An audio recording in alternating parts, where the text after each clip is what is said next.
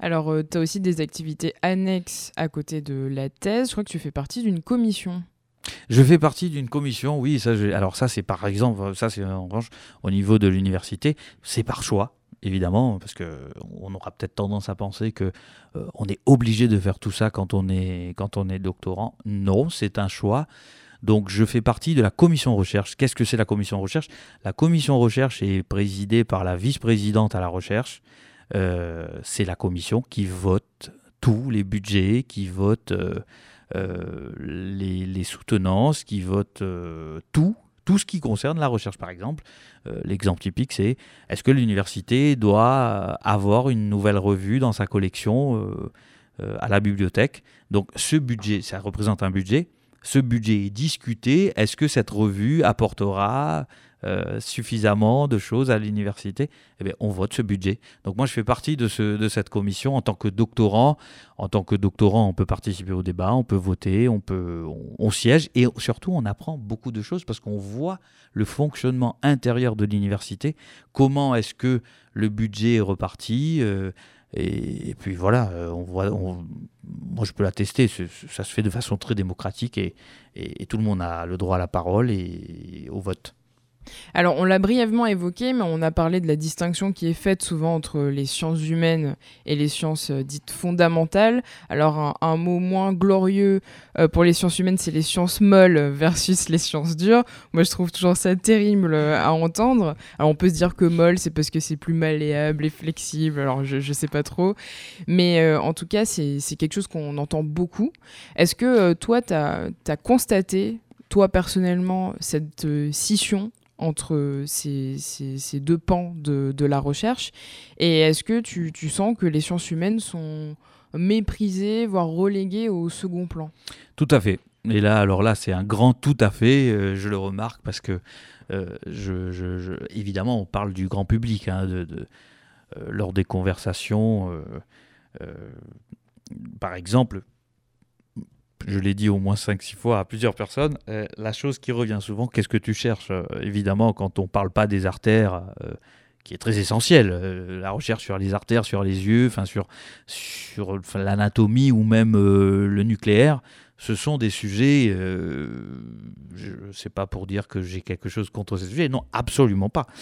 Mais je veux dire, quand tu dis à quelqu'un que tu travailles sur les chagossiens, etc., la première chose, c'est qu'est-ce que tu vas faire après? Quel, est l'intérêt? Alors, ça me permet encore une fois de clarifier quelque chose. On travaille sur un sujet quand on fait un doctorat pour tester notre capacité à mener à bien une recherche sur un sujet. Évidemment que ce sujet euh, est important pour nous. Ce sujet apporte quelque chose, c'est-à-dire que le développement, euh, l'exploration autour de ce sujet ne fait qu'apporter de la connaissance, ne, rajoute des, des, œuvres à la bibliothèque, ne grossit euh, la connaissance, mais euh, ça nous permet aussi de, rejoindre le monde de la recherche, parce que faire un doctorat, c'est pour faire de la recherche, quelque part. Et c'est, comme j'ai dit, c'est apporter euh, sa pierre à l'édifice de la recherche, comme j'aime bien dire. Mais évidemment, souvent, on entend des gens nous demander, me poser la question euh, qu'est-ce que tu cherches ou qu'est-ce que tu vas faire? Et moi, ce à quoi je réponds, parce que alors, qu'est-ce que tu cherches? Tout est disponible en ligne. C'est ce que je disais tout à l'heure. Et, et, la réponse est mais pour que les choses puissent être disponibles en ligne, de manière toute bête, il faudrait que les gens cherchent. Et c'est plutôt dans ce sens-là, je pense qu'il faut prendre la question. Donc oui, évidemment, quand on, on, quand on travaille sur les sciences molles que je mets entre des grands guillemets, parce que moi c'est pareil, ça me fait rire, eh bien, on voit, on, sent une certaine euh, disparité. oui, oui, évidemment. Celui qui dit le contraire, je pense, il ment. Donc la scission est bien réelle. La scission est réelle, bien sûr, bien sûr. Elle est bien réelle, mais en tout cas, quand on est doctorant, enfin, on est juste euh, doctorant en général. Et est-ce que toi, quand tu dis que tu es doctorant, est-ce que c'est plutôt bien vu ou mal vu, compris, pas compris? Alors, ça dépend où on est. C'est ça qui est, c'est ça qui est, qui est, qui est euh, tout à l'heure, tu m'avais posé la question, ce qui me surprend, voilà, ça, ça fait partie des surprises. Ça dépend où tu es. Si tu vas en Angleterre, tu dis que tu es doctorant. Tu vas à Maurice, là où je suis, tu dis que tu es doctorant. Tu vas en Allemagne, en Espagne, que tu es doctorant. les gens sont émerveillés, ils sont, ils sont, contents de t'avoir parce qu'ils se disent, ils te jettent des fleurs. Enfin, c'est pas ce qu'on demande, mais euh, c'est pour illustrer, hein, évidemment, je caricature. Alors qu'en France, euh, on te pose la question, mais qu'est-ce que ça veut dire Tu vois? Pourquoi on fait un doctorat? Qu'est-ce que c'est qu'un doctorat? Qu'est-ce que c'est qu'une thèse? Déjà, on fait pas, on, comprend pas que la thèse. C'est vrai qu'on devrait dire la thèse de doctorat. Parce que voilà, les gens me parlent tout le temps de mon mémoire. Moi, je dis ah, oui. pareil. voilà. Euh, euh, non, alors c'est, mais, mais, parce que je pense que quelque part dans la société, on n'explique pas suffisamment aux gens qu'est-ce que c'est qu'un, doctorat. Qu'est-ce que fait un docteur après, après ses études de doctorat? Déjà, on n'utilise pas le mot docteur en France. C'est, mal vu, on a l'impression que qu'on usurpe la vraie identité d'un vrai docteur qui soigne les gens. Euh. Tout à fait. Et, et dans la forme, dans la forme, je pense qu'on le fait un peu à tort tu vois, parce que peut-être que si on pouvait faire la différence, parce qu'un médecin, c'est un médecin, évidemment, un docteur en médecine, et puis on peut être docteur en philosophie. Euh, les anglophones ont décidé de le garder. Euh, je trouve, à mon sens, à juste titre, euh, après c'est peut-être parce que j'ai grandi avec ça, et, en France, j'ai découvert qu'on ne disait absolument pas, il fallait absolument pas dire qu'un tel est docteur parce que ça fâcherait, surtout euh, dans, la, croyance populaire, enfin je veux dire autour de nous, c'est un peu ce, que j'entends. Donc, mais après, heureusement que les institutions valorisent de plus en plus, euh, les entreprises commencent à recruter de plus en plus de docteurs, même s'ils si, ils ne sont pas forcément, euh, enfin le, domaine de le domaine de l'entreprise n'est pas forcément lié à ce qui a été étudié par le doctorant, enfin le docteur plutôt, pardon. Euh, donc euh, oui, euh, institutionnellement, on, je pense qu'on est en train de partir sur une sorte de valorisation des docteurs, des doctorants, des docteurs, mais dans la, dans la société, je pense qu'on n'en est pas encore là parce que dire aujourd'hui qu'on fait un doctorat, ce pas forcément, ça ne projette pas forcément une image très très positive, à moins que les gens soient un petit peu renseignés sur le sujet. Et, et, voilà. Toi, tu, tu, la constates, la revalorisation des, des docteurs? Je, je, la constate, euh, oui, c'est un peu lent pour l'instant parce que je pense que ça fait que quelques années. Mmh. Mais par exemple, moi, je connais des gens qui sont devenus conseillers parce que justement, ils sont docteurs euh, dans, des, dans certains domaines. Moi, je connais quelqu'un personnellement qui est qui travaille à l'Élysée, qui est devenu conseiller euh, parce qu'il avait fait des études anglophones et, et on a besoin de lui, par exemple, pour éclairer sur certaines questions. Euh, alors, sur cette question précise, le président de la République ne, ne sait pas tout. Hein, contre, par exemple, pour travailler pour le, le, le, président de la République. Il ne sait pas tout, il hein, faut le rappeler. Il ne sait pas tout. Et, et, un conseiller du président de la République, souvent, c'est un spécialiste d'un sujet. Et un spécialiste d'un sujet, c'est un docteur, souvent. Et lui, par exemple, euh, il, travaille euh, beaucoup sur euh, le Commonwealth. Donc voilà, il donne, il, donne beaucoup de, conseils, si on peut le dire comme ça. Il conseille le président de la République sur, euh, sur les pays du Commonwealth. Alors, euh, c'est ni euh, négatif ou positif, mais on constate qu'il y a de plus en plus de doctorants qui souhaitent s'insérer dans une vie professionnelle autre que la recherche. Toi, est-ce que tu penses que c'est dû au fait que peut-être que la société comprend mieux l'utilité euh, d'avoir un doctorant au sein d'une entreprise, par exemple, ou d'une organisation, d'une association Ou est-ce que ça viendrait pas aussi du fait que l'université publique est en crise elle recrute de moins en moins de titulaires. Il y a très peu de postes qui sont ouverts pour euh, les, profanes du, milieu pour expliquer un peu euh, ben, chaque année, il y a des, des, postes qui s'ouvrent. On attend souvent les départs à la retraite pour remplacer un tel. S'il n'y a pas de départ à la retraite, il n'y a pas forcément d'ouverture de poste. Euh, les budgets, c'est une autre histoire, mais c'est très compliqué. Il y a de plus en plus de recours aux vacataires, ce qui fait qu'il y a beaucoup de, doctorants et de docteurs à l'issue de leur soutenance de thèse qui sont un peu euh, bah, déçus et qui errent un peu pendant un, un, certain moment pour trouver leur voie et voir comment valoriser ce travail de recherche qu'ils ont fait pendant des années, tout simplement parce que l'université n'est pas prête à les accueillir. Toi, t'en penses quoi de ça euh, Alors, je, moi, je pense que la crise, elle existe. Euh, on va être très clair dessus. Euh, tu disais carrément, par précaution, tu as dit que un professeur était, quelqu'un qui part la retraite était remplacé je pense que ça n'est absolument pas le cas, enfin pas tout le temps en pas tout toujours, cas. Pas toujours. Euh, il y a des recrutements, hein, il faut le reconnaître, mais les places sont hyper chères. Euh, et puis, euh, contrairement, alors d'accord, on va, on va me dire que je suis un fervent défenseur du société, des, des sociétés anglo-saxonnes, mais après le doctorat, il suffit de faire un autre exercice pour devenir maître de conférence. C'est toute une préparation. Euh, tu es souvent classé, euh, tu passes devant un jury. C'est, oui, c'est des concours internes en fait. Parcours de combattant aussi quelque part pour devenir euh, maître de conférence.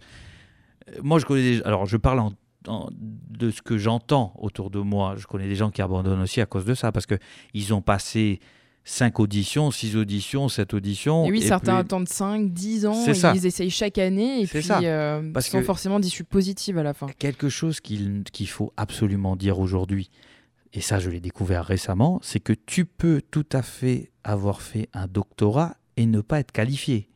Ça existe.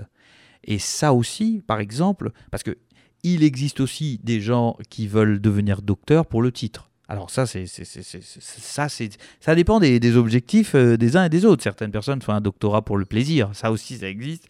Je sais que certaines personnes sont peut-être surpris à, le savoir, mais à l'entendre, mais c'est, ça existe. Alors, ce qui fait que quand tu es docteur, ça n'est pas terminé. Ça n'est pas terminé. Ça ne fait que commencer. Ça ne fait que commencer. Il faut monter un dossier, il faut être qualifié. Après la qualification, euh, il faut être reçu à une audition. Une fois que tu es reçu à l'audition, il faut avoir convaincu le jury. Et une fois que le jury a décidé que tu avais le poste, tu l'avais. Mais il y a un processus. Et pendant tout ce temps-là, il faut continuer à publier des articles, il faut continuer à donner cours si tu veux, si tu veux euh, donner cours. Et puis non, mais c'est même conseillé de le faire. En gros, il faut toujours garder un contact avec l'université.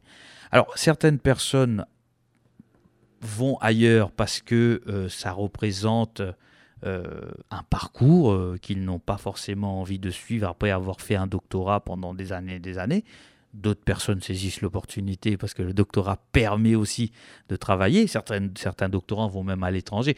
Par exemple, euh, moi, je rencontre beaucoup de gens qui me disent avec ton sujet, tu pourras travailler à l'ONU, etc. Mais ça n'est pas non plus évident parce que l'ONU ne recrute pas non plus à l'appel tous les ans des, des, des, des, docteurs. Mais mm, moi, je pense que c'est un peu des deux, parce que parce que on se retrouve vraiment aujourd'hui face à une crise euh, au sein des universités, au sein des recrutements, dans, les, recrutements à l'université. Mais tu as aussi euh, des doctorants qui partent par choix ou parfois par, euh, par dégoût. Excuse-moi pour le mot, mais c'est souvent ça. donc, et puis, tu sais, il y a les concours. Souvent, moi, je connais beaucoup de doctorants qui, comme ils ont passé l'agrégation avant de faire le doctorat, eh bien, ils finissent par enseigner au collège et lycée. Sauf que quand on a fait un doctorat, c'est pas pour enseigner au collège et au lycée. Je dis pas qu'il faut pas le faire, mais mais ils, se, par défaut. ils se retrouvent à, contraints à retourner au lycée parce que parce que on a un problème de poste.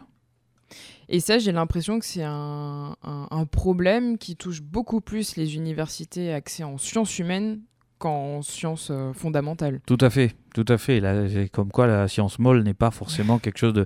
Enfin, plus sérieusement, oui, il euh, n'y a pas plus... Non, je crois qu'on dit il n'y a pas plus sourd que celui qui ne veut pas entendre, mais je pense qu'on peut dire la même chose pour, euh, par rapport à, la vue, à l'aveugle. Hein.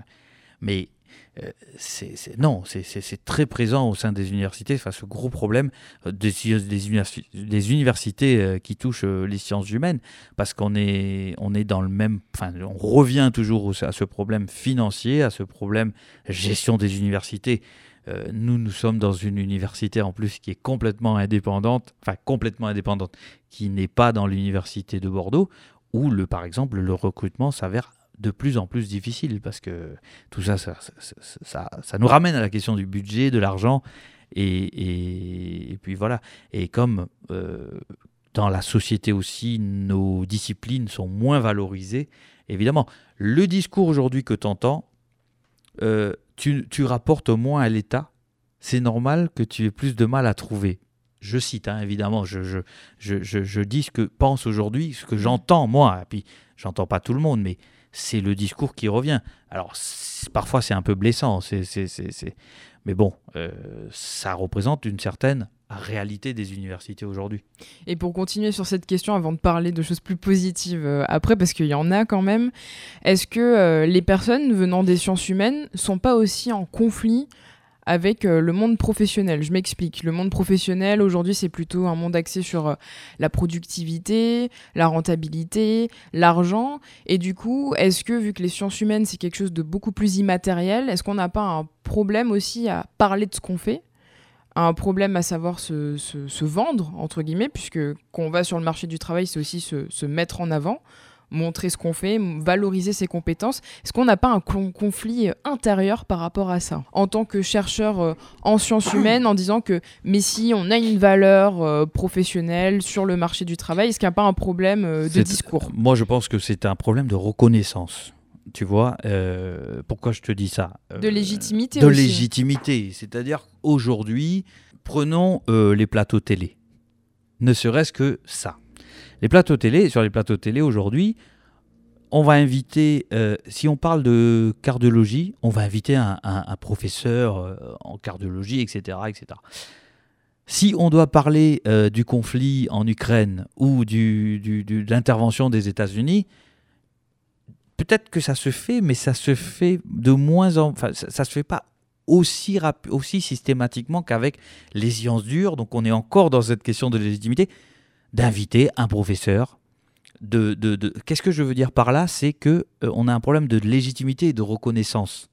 C'est-à-dire que pour nos domaines, on estime qu'il n'y a pas besoin euh, de faire, d'aller faire un doctorat pour pouvoir parler de telles questions. Il n'y a pas besoin d'aller faire de la recherche dans tel domaine. Mais c'est une méconnaissance de la manière dont fonctionnent les sciences avec un grand S. Parce que nous sommes des sciences. On a, on a longtemps ignoré qu'on était des sciences. Et étudier, entre guillemets, je prends cet exemple-là parce que c'est un exemple, étudier de la littérature, euh, c'est de la science. Écrire de la littérature, c'est écrire de la littérature, mais l'étudier à l'université, faire un travail de doctorat, c'est ça que tout le monde doit comprendre, c'est que le travail doctoral, c'est un travail scientifique. Même si on parle d'art et de littérature et de tout ce que tu veux. Et pour pouvoir faire ça, ben, il faut les compétences, les compétences qu'on nous donne, qu'on acquis euh, dès la licence, dès le master, et puis on arrive en doctorat, on essaye de mettre tout ça en application et de produire un ouvrage, un travail. Et il y a du coup un problème de reconnaissance, évidemment, parce qu'on parce que ne reconnaît pas tout ce qu'on doit faire pour arriver à un doctorat, tous les méthodes, tous, tous les outils, parce que l'université est là pour ça, l'université est là pour nous donner les outils. Et, avec nos outils, nous, on crée. Et quand on crée, eh ben, ça, donne, euh, ça donne ce que ça donne, ça veut dire euh, notre travail final. Et ça, malheureusement, elle n'est pas valorisée, elle n'est pas reconnue, elle n'est pas légitimée. Et ça, c'est pour moi, c'est l'erreur vient de là, je pense. Le, problème vient de là. Les sciences humaines euh, sont une science. Et d'ailleurs, est-ce que c'est pas aussi un risque par rapport à cette légitimité que parfois on a du mal à, à s'assumer en, tant que, en tant que science qui est tout aussi légitime que les sciences euh, dites euh, fondamentales, est-ce qu'il n'y a pas un risque de vouloir euh, faire comme en sciences dures? Je m'explique, moi je vois de plus en plus d'outils émerger, d'outils pour faire des statistiques, des données, de la data, dans des sujets où j'ai l'impression que ça apporte pas forcément une plus-value au sujet ou à la compréhension ou au fond. Par contre, euh, ça fait bien de, de, de, voir que ah ben mon sujet j'ai pu le mettre en forme sous forme de j'ai pu le, le, transformer sous forme de data et le traiter et extraire et faire des, des, des graphiques ou des, des statistiques. Est-ce que toi, tu as pu constater ça? Enfin, moi, je sais que, par exemple, en sciences de l'information et de la communication, euh, il y a certains enseignants-chercheurs euh, qui orientent des étudiants vers de plus en plus des données quantifiables dans des sujets qui ne le sont pas forcément. Ben, écoute, euh, si, si tu veux parler de ChatGPT, etc. Alors moi j'ai eu affaire à ChatGPT, j'ai testé. Euh, moi aussi j'ai testé. Euh. J'ai testé. c'est très simple, c'est très simpliste ce que je veux dire, mais je pense que c'est super important parce que la base, le problème il est là, c'est qu'on oublie la base. Et je pense que la base c'est nous pouvons tous utiliser ChatGPT, euh, ce que tu as dit tout à l'heure sur euh, les, quantif euh, les, outils statistiques, les, statistiques, les data. Ça doit rester des outils, je pense.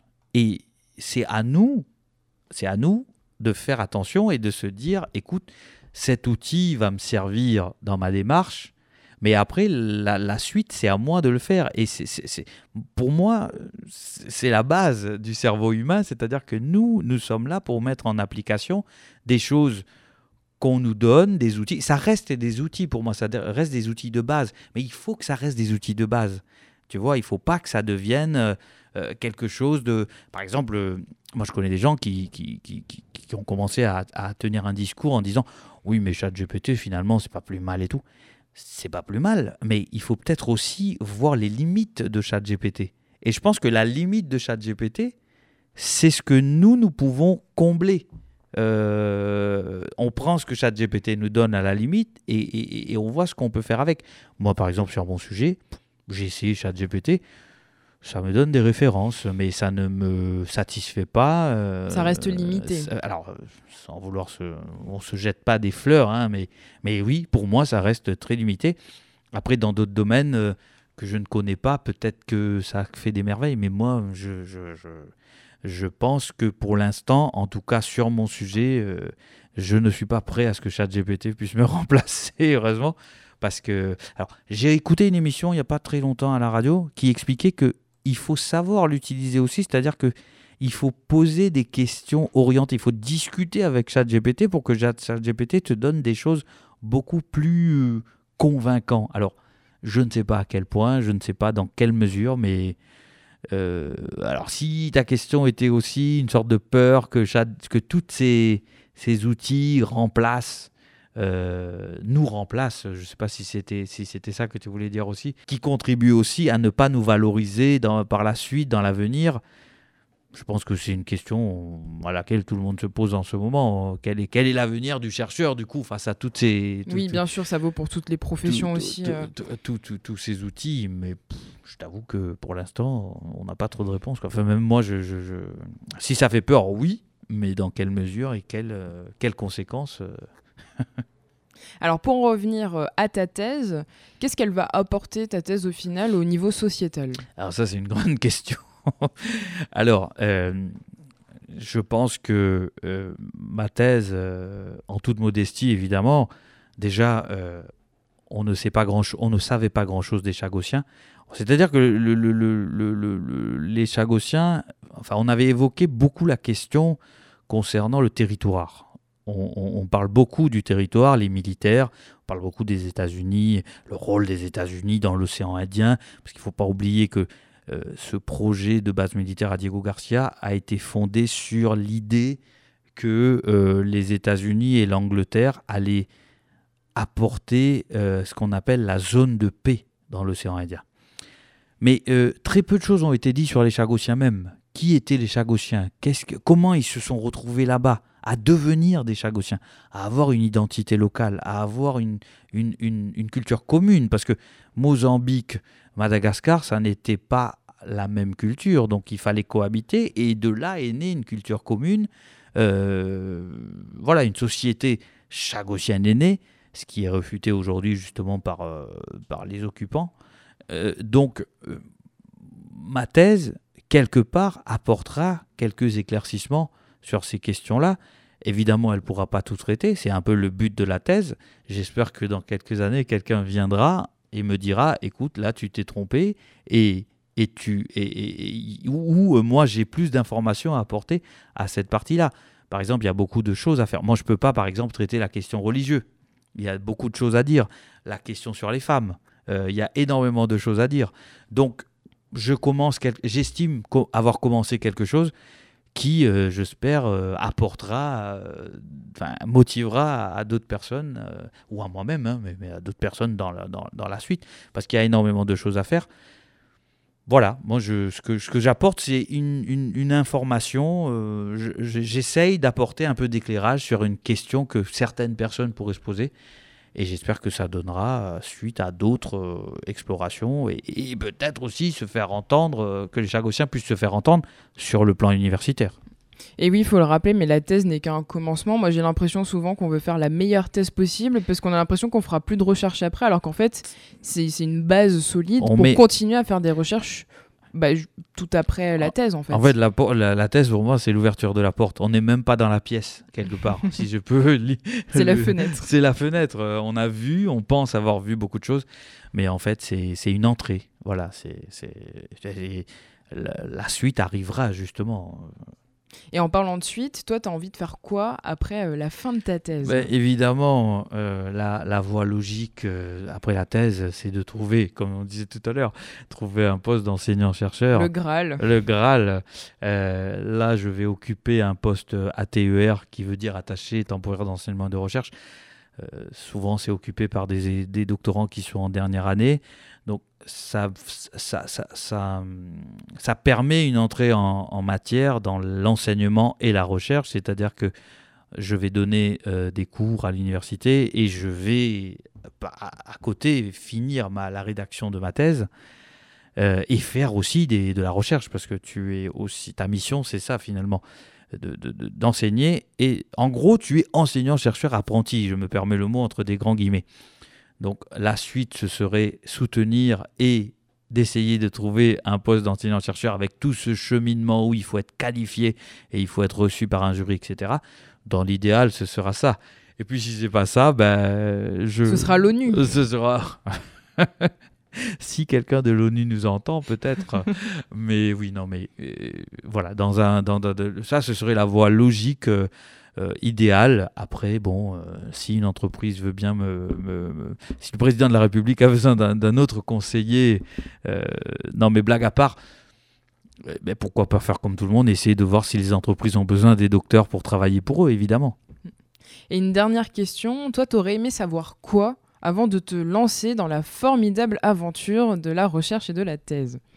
J'aurais aimé savoir quoi. C'est-à-dire. Est-ce que tu as des conseils? Des Ah oui. Ah, ah alors, enfin, alors si je peux, si je peux, au bout de six ans de thèse, euh, j'arrive à, à, pouvoir donner quelques des conseils. Euh, moi, je pense que euh, il faut absolument pas, avant une thèse, se dire, ou même avant, avant, avant une thèse et même pour la suite, hein, je pense que c'est valable. Moi, je vais aller faire une thèse pour essayer de prouver ceci. Voilà. Il faut avoir une idée de départ mais il faut déjà se dire que, au fur et à mesure que je vais avancer dans ma recherche, je vais explorer des choses et il se peut que mon idée de départ soit modifiée et que justement je pars explorer un sujet que je ne connais pas. Il faut toujours partir avec l'idée que je ne connais qu'une infime partie de mon sujet. Et puis, l'aventure est lancée, on rentre dans l'aventure. Ça rejoint exactement ce qu'on disait tout à l'heure. On pense qu'on a fait la thèse, on est spécialiste de notre sujet, et puis c'est fini. Non, ça n'est jamais fini. Il y aura toujours des choses à faire, il y aura toujours des, des, des, des, questions à se poser. Et ça, je le remarque, plus je rédige, plus je le remarque, le sujet n'est jamais terminé, ce qui fait que c'est un cheminement. Finalement, je me demande même si c'est pas toute la vie, parce que euh, quelque part, euh, la question euh, revient toujours, enfin, on se pose toujours des questions. Mon directeur disait un jour, si, jamais il écoute cette émission, j'espère ne pas déformer ses propos. Il disait euh, Personne n'a envie de relire son premier article. Parce que euh, on le trouve tellement mauvais et, limite on a honte. Alors il avait peut-être pas dit honte, mais, mais voilà. Euh, si tu fermes l'anecdote que le professeur Larrey m'avait dit, et je trouve que c'est tout à fait, mais même parfois, moi, mon premier chapitre, quand je le regarde après six ans, je me dis, mais non, mais c'est pas possible d'avoir écrit ça. Donc, en fait, si j'ai un conseil, euh, euh, encore une fois, avec beaucoup de modestie à donner à, à, des, à des personnes qui veulent faire des thèses ou qui veulent se lancer dans la recherche, c'est une formidable aventure avec des hauts et des bas comme, comme pour tout. Euh, il, faut, il, faut, il faut travailler, voilà, il y a du travail, euh, on passe beaucoup de temps à lire, à chercher, à, dans tous les sens du terme. Euh, il, faut il, faut, il faut partir avec une idée et il faut être prêt à ce que cette idée évolue, change et il faut être très méticuleux. Il faut, il faut, il faut. Quand on travaille, on travaille, et quand on se repose, on se repose. Il faut s'organiser. Il faut être bien organisé. Ça, ce sont des choses. C'est comme pour tout. Alors là, je donne peut-être des conseils un peu bateaux, mais c'est très important quand on arrive à, un doctorat, parce qu'il n'y a pas que le doctorat. Il y a aussi la vie à côté. Et si on n'arrive pas à faire la part des choses, ça peut mal se terminer. Et, je ne vous le souhaite pas. Je ne, je ne le souhaite à personne d'ailleurs. Il ne faut pas être dégoûté par la recherche justement. Parce que si on commence à être dégoûté par la recherche, on ne pourra pas avancer. Eh bien, Mime, on arrive euh, à la fin de cet entretien. En tout cas, un grand merci d'avoir répondu à nos questions. Eh bien, c'est avec grand plaisir que je reviens sur les antennes de, ce, de cette radio.